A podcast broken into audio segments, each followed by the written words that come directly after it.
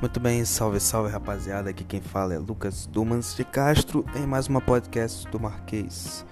Como eu via falando anteriormente, esse enquanto a gente estiver nessa quarentena, o blog está temporariamente suspenso porque a gente vai ter que algumas ferramentas que eu utilizaria no blog, elas não estão disponíveis e eu prefiro fazer uma coisa bem feita do que mal feita. Então, toda segunda, quarta e sexta nós vamos fazer esse podcast para não deixar de trabalhar, né? Não de fazer o trabalho, enfim.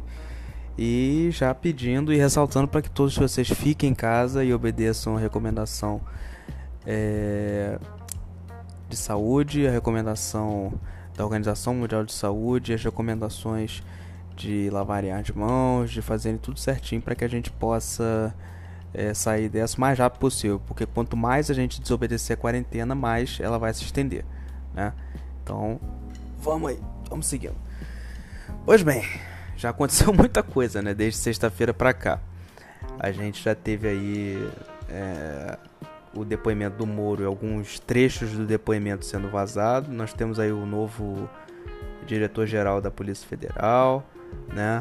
Que com o primeiro ato como diretor-geral da Polícia Federal já exonerou né, o novo o, o, superintendente do Rio de Janeiro, como o Sérgio Moro tinha dito de que o Bolsonaro estaria né, interessado em, em tirar o superintendente da Polícia do Rio para que aí com interesses políticos, né, com interesse que as investigações não fossem feitas, né, de acordo com o que tinha que ser feito, e uma série de outras coisas. Né? A gente teve aí os casos só aumentam, a curva não teve nenhum tipo de queda. Nós temos aí o ministro da Saúde que não sabe muito bem o que fazer, né? Inclusive não hoje flagrou-se uma imagem do ministro não conseguindo nem sequer colocar a máscara, né? De, de, de a máscara de proteção. E isso aí, para mim, eu acho que ela é, é, simbólico da gestão do novo ministro, né? Porque ele realmente não sabe o que fazer, ele não sabe colocar máscara, não sabe como gerir o Ministério da Saúde, né? Inclusive, eu já até tinha lido essa semana que é uma reclamação dos senadores né, e de muitos governadores de que o ministro está perdido. Né? Então, o Bolsonaro, e aí? Valeu a pena tirar o Mandetta nesse momento? Valeu a pena pensar em eleição? Pensar que só porque uma figura do seu governo estava crescendo politicamente, valeu a pena tirá-lo? Né? Não valeu a pena, né? A gente está vendo o que está acontecendo. Mas enfim, vamos continuando aqui. É, agora, né, recentemente, eu estou aguardando aqui para saber, a defesa do ex-ministro Sérgio Moro pediu para que o depoimento fosse tirado de sigilo, né? É, o que, que, eu acho que está acontecendo, né? Aliás, o, além disso, né, é, o Procurador-Geral da República é, abriu aí um inquérito, abriu uma, é, é, fez um pedido, perdão, para que o, o três ministros citados pelo Moro, né, numa reunião no qual o Bolsonaro, inclusive, disse que iria divulgar o vídeo, mas até agora não divulgou, é, testemunharam o Bolsonaro ameaçando demitir o Sérgio Moro se ele não tivesse exonerado o tal Maurício Valeixo, com aquela acusação né, que o Moro tem feito de intervenção política na Polícia Federal. O que, que eu acho que está acontecendo, para que ficar claro as coisas? Né? E por que, que o Moro pede agora essa, essa, é sair do sigilo? Né, esse depoimento de mais de oito horas.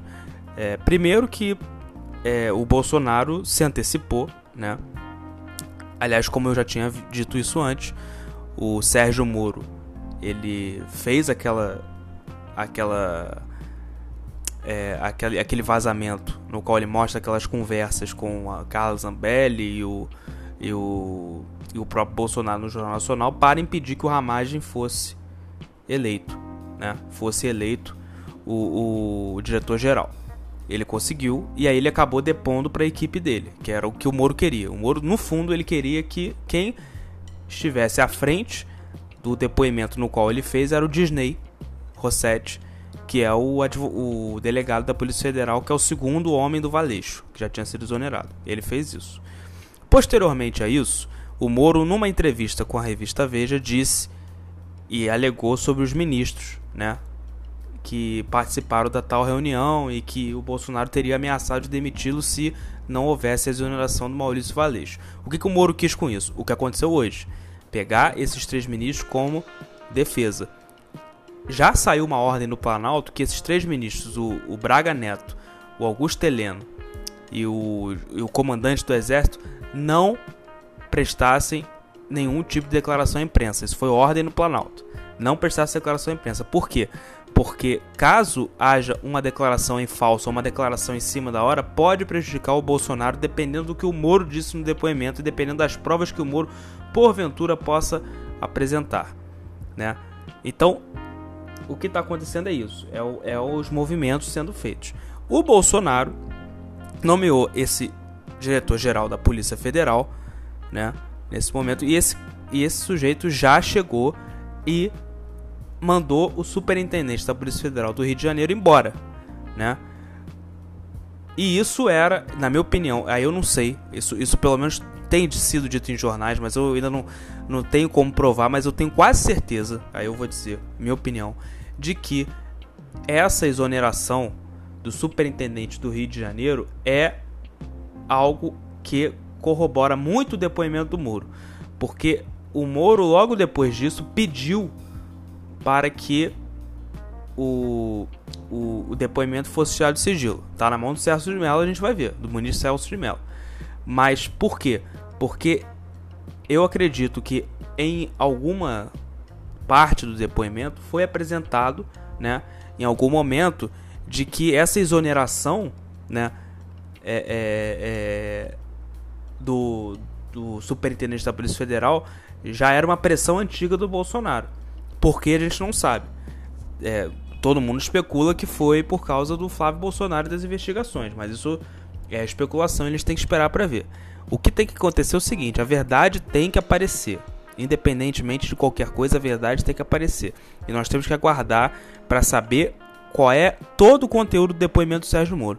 Eu prefiro não me antecipar, eu prefiro ser cauteloso aos fatos. O que está acontecendo para mim são movimentos do Sérgio Moro muito bem calculados e o Bolsonaro tentando se blindar de todo jeito, fazendo acordos com o Centrão, né? Hoje ele já se aproximou do Alcolumbre do Caiado de novo, né? Tentando é, é, deixar a coisa esfriar mais, o máximo que pode, é, e tentando, sim, de fato, é, é, blindar a Polícia Federal. Blindar não, é, tentar é, é, que a Polícia Federal esteja mais sob seu comando. Isso está claro, isso segundo ele mesmo. Disse que queria ter relatórios de inteligência, aquela coisa toda. Então assim, a coisa está muito na cara, sabe? O motivo do Bolsonaro estar fazendo isso é que não está claro. E é isso que a gente tem que esperar e aguardar para ver. Esse depoimento saindo de sigilo do Moro, a gente vai ter uma noção um pouco melhor do caso. Eu acho que é fundamental importância para que a gente tenha uma visão sobre tudo isso que está acontecendo. Tá muito turva a situação. Eu, sinceramente, o que o Bolsonaro tem reclamado, eu até não tiro a razão dele, não, em relação à nomeação do Ramagem e o, o, o, Alexandre de Moraes ter dado aquela canetada. Eu acho que a caneta do Supremo não pode ser maior que a do presidente. Se o Bolsonaro queria nomear o Ramagem, mesmo com todas as denúncias, mesmo com as acusações e tudo aquilo, ele deveria ele nomeasse, mas, mas que arcasse com as consequências disso posteriormente. Tá entendendo? E esse é que é o problema. Eu acho que aí o que acontece? Com esse cara, como esse cara estaria na Polícia Federal, ficaria difícil tirá-lo depois por trâmites da justiça. Então fica todo esse, esse, esse caleidoscópio da, da. essa zona que é a justiça brasileira. Tá entendendo? Mas eu acho que um erro não justifica o outro. O presidente tem a prerrogativa fazer o quê? Ele nomeia e arca com as consequências posteriores disso, né? Então é o que está acontecendo, a gente tá, tá tudo muito confuso, vamos aguardar para ver. Mas, repito, é de fundamental importância que o ministro Celso de Mello tire esse depoimento de sigilo para que a gente tenha mais ou menos uma noção do que está acontecendo com relação à Polícia Federal, porque há uma acusação muito séria de que a Polícia Federal estaria sendo aparelhada e que ela está sendo usada como polícia de família, polícia de governo e não polícia de Estado, que é o que ela é, tá? Então por isso é só, nós vamos aguardar e quarta-feira eu estou de volta para dizer mais sobre o Brasil e sobre por isso sobre o que está acontecendo. Fique em casa, fique com Deus, fique com o papai e com a mamãe, trabalhe em casa, fique o máximo que puder e tome todos os cuidados possíveis. Não se brinque com essa doença. Muito obrigado e até quarta.